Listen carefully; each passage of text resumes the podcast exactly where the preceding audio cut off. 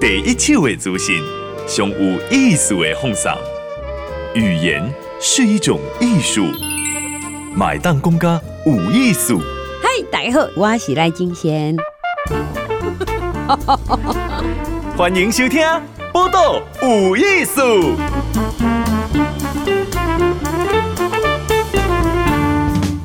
嗨，今晚收听《报道有艺术》，我是金贤。来，医生来了哈！如果我现在来看医生，今天个访问是咱三毒的医生哈，因为我的三公有发烧哈，跟有咧酷酷扫，问落去就知影。来。赖廷和，咱全台湾第一个衣橱医生，来，廷和你好，大家好，我是赖廷河，赖廷和，就只会这一句，因为这个廷和哈，这庭院的荷花，对，哦，妈妈喊名变做名呢，哎、欸，哎、欸，先先搞，先好做庭，好做杀毒的医生。哎、欸，我们是在提倡的是精准化消费。嗯、那精准化消费呢，其实并不是叫你不买，嗯，因为很多人会觉得断舍离是不是就不买，嗯，或者是呃，就是如果我要进入极简的话，是不是就是不买？但是精准化消费的意思是。透过你的色呃五官颜色，然后剪裁以及你的个人目标的规划，嗯、去找到你适合的服装，嗯、这个就是精准化消费。嗯，嗯那我会开始这件事情呢，嗯、原因是因为嗯，我要寻找我内心的平衡。哎、嗯，但姐，内心的平衡，对，衣橱而精简。对，是很有关系的，因为我们家呢是非常重视环保的家庭哦，就是我们就会去慈济做环保，做义工，对，回收，对，而且我爸那个时候还有一个回收的卡车，哇，对，就是真的就是很认真的在做环保这件事。嗯、那我也会被我妈妈带去街头上去劝大家说要节能减碳，然后联署响应。嗯就是很早就开始做社会参与的运动哦，对，嗯、然后也会看很多环保的纪录片。嗯，那像是静贤，你是做纪录纪录片的，不知道有没有做过环保相关的？嗯哼，对，我看过了，你看过？没有做过。嗯、对，那纪录片其实就是一个时间累积下来的问题，那通常都会看起来非常可怕嘛。嗯哼，那当时的我就是会觉得。我一定要为环境做什么？就是看完纪录片之后，我就觉得说我一定要呃，对于环境更加的友善，在执行在我的生活当中。嗯、对，但一方面呢，我又是一个很喜欢衣服的人。嗯，对，喜欢到就是闻到新衣服的味道呢，我就会有种 refresh 的感觉。很多女生哈，其实买新衣服、微商的艺术，不是干那微商。对。好，对人生是有意义，也欢喜。对，哎，你洗你吹过点，感觉就出味安尼啦。哎呀，哦，那所以呢，那其实就是在这样子的过程当中，你可以发现，我就是一个很矛盾的人，因为服服装对于环境是非常的消耗以及污染的。那在这个过程当中呢，我就觉得非常的矛盾。因为我一方面想起我的对于环境的承诺，但是一方面又非常喜欢衣服。嗯，那我想要知道，就是大家是不是也跟我一样有一样的困扰？所以我就去整理自己的和别人的衣橱。嗯哼，那我在整理的过程当中呢，我就发现了购买这件事情它并不是错的。嗯哼，而是我们要如何精准的购买，它才会，它就会是对于环境友善的。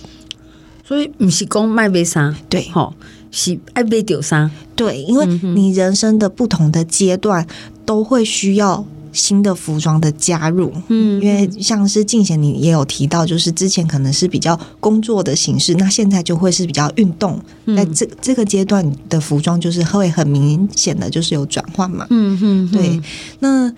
就是，嗯，人生都会有不同的阶段呐，是，都会需要需要不休想啥，对，然后，所以我在这个过程当中呢，就就知道了我的使命，就是跟大家讲精准化消费，因为它是一个符合人性的一个环保的行动，嗯哼，然后可以邀请更多人，就是嗯。来参与环保，这样，对，我要请问的是哈。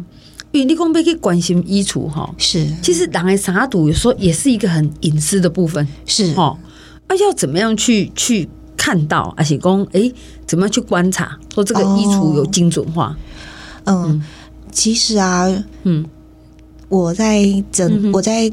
教学的时候，我有一个课叫做“打造永续的衣橱”。嗯，那我就会跟大家分享说，你在购买之前呢、啊，其实可以先到你的衣橱里面看一看，就是说这件你想要买的衣服有没有在衣橱里也有。那百分之呢六十是有的，因为我们人在购买的时候啊，有时候并不是真的要买，而是。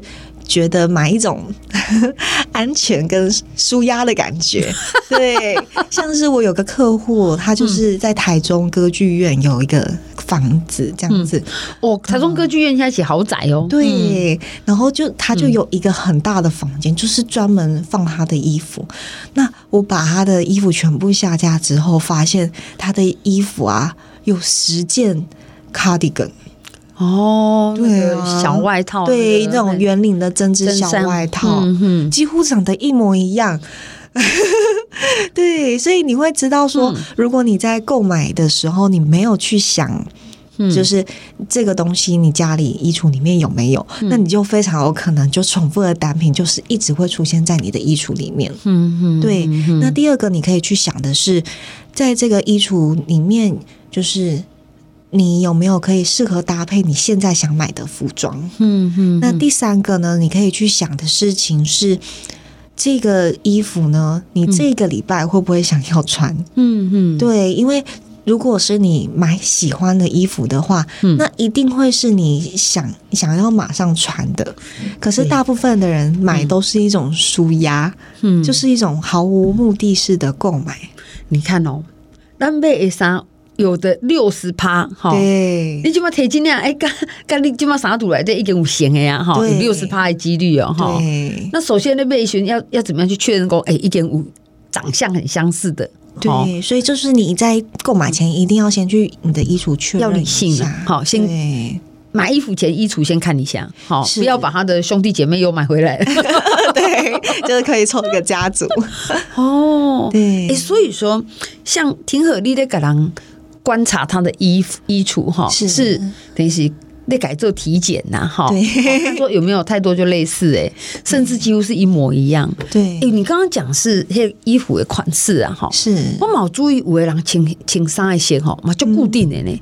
对，好，也很类似，就是这个颜色这样子。对，这个、嗯、这个有分两种，第一个是他不想要再思考，所以就是会让人有邋遢的感觉。嗯，但是，呃，静姐，你知道贾博士，嗯，贾博士。装对不对？苹果创办人。是，就是都穿黑色的上衣，对，没错，嗯。可是大部分的人会觉得他是一个非常有个人风格、非常高端的。嗯，这个就是同样穿穿同样的衣服的人，为什么会有邋遢跟高端品牌的差异？嗯、那原因是因为要跟自己有连接。嗯，对，你穿的虽然都是一样，但是你必须要跟自己在卖的产品或者是跟自己的专业有连接。嗯，那这个就会是一个品牌。嗯嗯嗯。但是大部分的人可能没有去跟这个。自己的专业有连结，那就会让人家觉得邋遢。不过这种问题也发生在像女性呐，哈，那跟妈公，哦，这是爱请我看水的呀，对，哈，但我请我看水，跟我抗溃，是。而且抗溃环境性直接连接，哈，对，这个这个又是要学习啊，对，就其实就是让我觉得蛮。就是有发现这件事，就是学校并没有教我们如何看场合穿衣服。嗯，像我最近其实在我的个人的脸书里面，就有问大家说，在正式的服装上的挑选上，大家是不是很困扰？嗯，那嗯、呃，很多的人从二十几出头岁到四五十几岁的人都有留言回来回应说，他觉得这件事情对他来说很困扰。对，就是不知道什么样的场合才是正式的服装。嗯，对。那我不知道观众朋友有没有，嗯，就是也有一样的想法。嗯，那我个人呢，可以提供一些建议，就是如果如何去判断这个正式的服装呢？嗯，就是你可以去从你挑选经典款。对，经典哦，经典款，对，像是西装，就一般来说，西装套装或者是你的包臀裙，这一些是比比较不会随着时间流逝而消失的。基本单品，嗯，那他们之所以会成为经典的原因，是因为它可以带来沉稳的感觉，嗯嗯，对，所以像这样子的经典的款式，其实就是你一般的时候，如果你不确定你能这件服装就是适不适合正式，那你至少上半身或下半身选一个经典，哦，来。西装外套哦，这男性都是比较容易啦哈。对，那女生也有那种小西装外套了，对，看起来比较正式。是，还是套装？对。然后或者是说，你的面料剪裁上面可以创造出让人感觉正式感。嗯，像是嗯面料的话呢，大部分比较挺的，就会在精神跟你的呈现的感觉上，都会让人觉得是比较能担得起。责任的，嗯，对，所以如果你是不喜欢穿经典款的，你可以选择就是穿比较挺的服装，嗯，对。那所以呢，在那个女性来讲的话，就尽量不要穿轻飘飘的衣服哦，就是那种雪纺啊什么的，嗯，对。如果你一定要穿轻飘飘的，那至少就是上半身是轻轻飘飘的，但是下半身我们选挺的，好，抓到重点的哈。那你面对一点一些啥度已经已经憋亏呀，好，已经爆浆了哈。对，你会给什么建议？我会觉得，通常衣橱已经爆炸的人哈，嗯、他也不太愿意，就是通常他应该是已经不太愿意丢衣服的。嗯哼，那给予他的建议是，你可以先丢可以丢的，先丢可以丢的，对。就是你干嘛？怎么确定哪一些应该要斩立决？对，像是领口啊，有荷叶边呐，或者是明显的脏污、破损，就是因为如果你的衣服很多的话，一定会有破损，因为会养虫子嘛。嗯对，像这样子的明显的服装就可以剔除。那如果你的目标呢是感给人感觉利落和清爽的，那以下的建议也可以。断舍离的建议也可以听一下，嗯哼，就是你可以挑选在一件衣服上面呢、啊，有超过两种颜色，或者是超过两种风格元素，那其实这样子的服装就会很难搭配，嗯、那你就应该要把它从从你的衣橱里面拿出来。可是今天上两个颜色。对，也蛮普遍的耶，的确很普遍。但是因为它没有办法达到我们的目标，就是让你利落、清爽、决策快的衣橱，所以我会觉得像这样的服装是可以挑除掉的。嗯，就是如果你的目标是往这边走的话，才需要做这件事。嗯，对，不然它真的是很难搭。那风格元素呢，就会是像是你的，嗯，如一件衣服有蕾丝又有透视感。那这样子的服装就会很难搭配哇！来，对，纱哈，尤其是路线哈，对。蕾蕾丝纹嘛，多少啊哈啊，纹够透视感，就对，不小心就会看到里面哈。对，你别请今天上的请问哇，来第二请小米回啊？对，这个就麻烦了，很麻烦，就是没有办法达到我们的目标。哦，这都可以，这都可以把它去除掉。是的，然后再来就是班服、校服 啊，就还听过小孩来抱怨说，妈妈都把我的班服拿去穿，因为他觉得材质很舒服。更严的请进来班服，对呀。就觉得说穿起来很年轻，然后，嗯、然后又舒服，这样子。好，好，对。这个是妈妈癖好。那给小红们来听和一起，这类啥毒的医生哈，你在做一些诊断诶，衣柜啊哈，你你诊断贵贵耶，三百多，要迈向四百的，四百，你按那做诶，吼，就嗯，就是呃，嗯。你说的就是安娜做事，对对，是是他邀请你去吗？对，他邀请我去。哦，对，就说你看看我的衣柜，对，就是就是他就会觉得说我的衣橱里面觉得很怪，对，他有时候不一定是爆满哦，他就是觉得他的衣橱使用起来就很怪，嗯嗯，然后所以他就会找我去他的他的家里面去做整理，嗯，那我遇到一个比较特别的案子是，嗯。嗯，他其实。等蛮久的，然后才邀请我去整理他的衣橱。对，但是呢，我一进去的时候，发现他的空间非常足够，嗯，就是就是都还有余韵可以放其他的衣服，所以他衣服不是那么多，他衣服多，嗯，可是呢，我请他就是协助做整理这个动作，就是我跟他讲说，哎，你的这一件裤子啊，因为你的脚太细了，所以你穿合身的裤子或者是。穿短裤的裤子，它就会让你的这个呃，会让人更觉得你的腿很细。嗯，因为腿呢其实是匀称是比较好的，嗯，但是因为它看起来太纤细的话，就会就会让人觉得呃太骨感。嗯，那那就是也会让他的上半身就是看起来更宽。不是像现在不平均体，对，就是会让人觉得这个视觉上面就是没有那么协调，所以我会请他就是改善这一点。可是他马上就说不会啊，大家都喜欢看我露腿，嗯、呃、然后然后我就跟他讲说，那我们把所有的衣服先拿下来。他就说要全部的吗？那我把夏季的衣服就先拿下来就好，冬季的我们不要管它。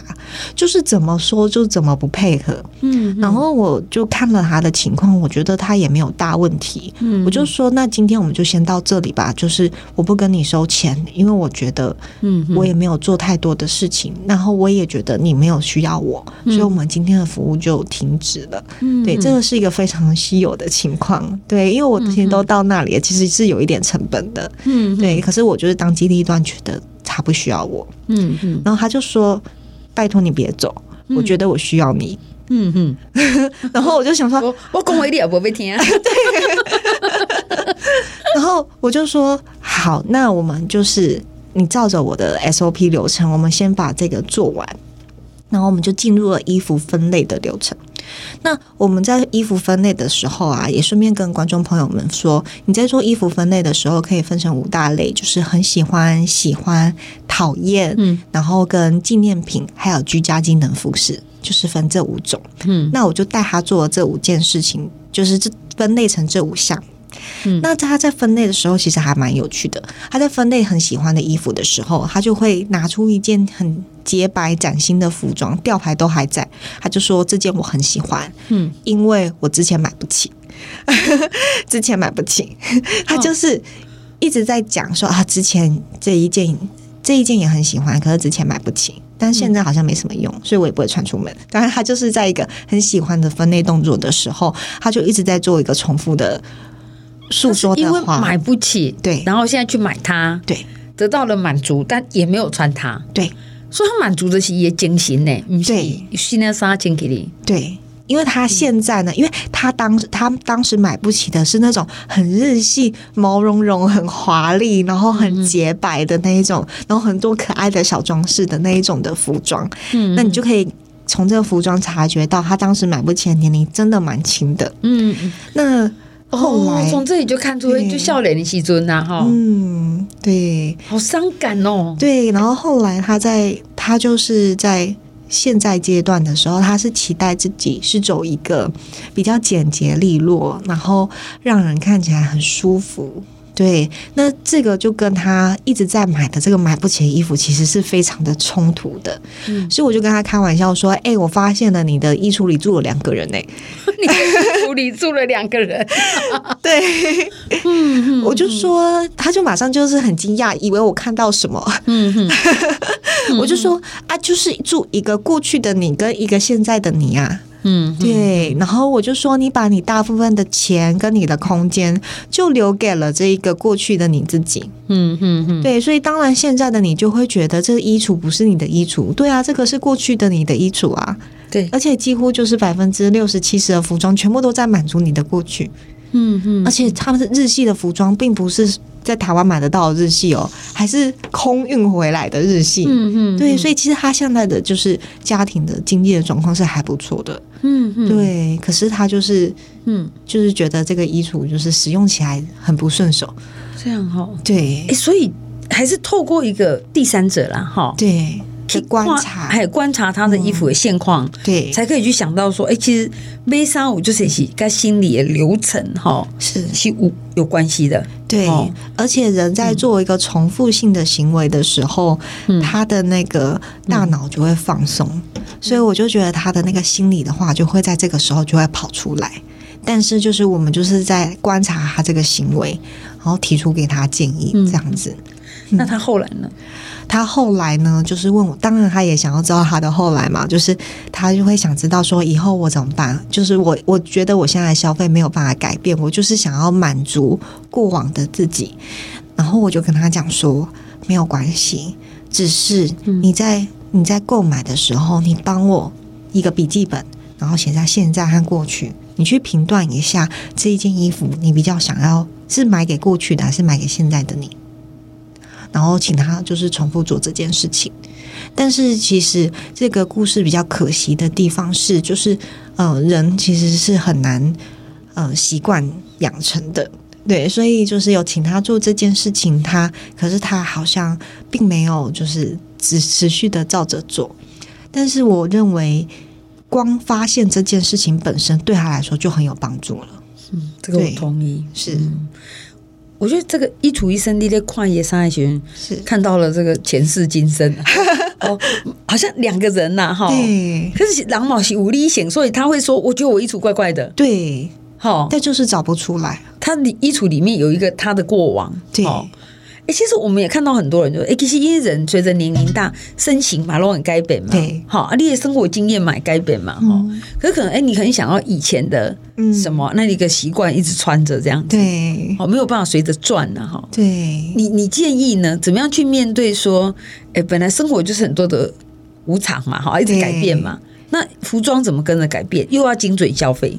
哦，就是之前呢，我有遇到一个，就是。我就是协助他整理的时候，他就说：“我原本都穿 XS，现在我要穿到 L 了。”哦，那那就是对。然后他就说：“ 对，他就说，就是我很生气，你知道吗？就是我看到这些 XS 衣服，我也生气；我看到这个 L 的衣服，我也很不甘心，就是这样子。嗯，对。所以我做的一件事情就是，我我请他穿 XS 的衣服，他可以塞得进去的，跟穿 L 的衣服。”就是请他也塞进去，所以我就请他，就是帮他拍照，让他比较他穿 XS 比较好看，还是穿 L 的比较好看。嗯、但事实上而言，穿 L 的是比较适合他的。嗯，虽然这个标签让人很不开心，可是反而穿 L 的服装是不会把他的那些肉就是挤出来，嗯、反而看起来比较瘦。我们访问的是 衣橱医生，好一些。对，赖廷和，廷和事实上以公跨沙戏霸开这个衣橱了哈。其实他看的应该不只是身衣服哈，我觉得还有这个人的生活态度哈，以贵气影响到一静脉消费。对，好，但是我觉得廷和一直在讲一个，不是不买买了哈，对，是买好丢，好，理性购买，对。像是如果你的尺寸就是属于比 L 的，嗯、那你就不要硬着硬要让自己穿 M 的。嗯、对对，像是这样子也是属于精准化消费的一种。面对现实，有时候跨界型不要去想以前的自己怎么样了哈，啊、就是哎怎么样看好看哈。那出门谁该进检呢？把自己的衣服先 review 一下哈，嗯，这个很重要，真的好。但如果你还是刚嗯，我有一些问题未解，我可以。找得到衣橱医生吗？哦，可以啊，就是可以搜寻我的，嗯、直接在那个 LINE 里面打“衣橱医生赖廷和”，就会有我的官方、嗯、官方的资讯，官方 LINE。好，那你就是在里面就是问问题啊，嗯、或者是呃想要询问一些服务上面的问题，嗯、就会有小帮手，嗯、就是我有请人来回回应这样的问题。哇，太好了！对，好，那我们就是这个在 LINE。就里面就可以找到了，对，在里面就可以找得到。这个衣橱医生哈。对，或者是我的书，就是也有我过往经验的整理，还有还有一本书哈，就是嘛写这衣橱医生了。对，那接下来就是有规划，就是网络上有线上课程，嗯哼，对，就是应该就会叫学校没有教的穿搭课，嗯哼，对。哎，还好龙博嘎啦，请上对不？好，今天谢谢这个衣橱医生，好，这个赖廷和接受访问，谢谢，谢谢金贤，谢谢大家。播个无艺术，上精彩内容，The Spotify、Google Podcast、Go Apple Podcasts，拢听得到哦。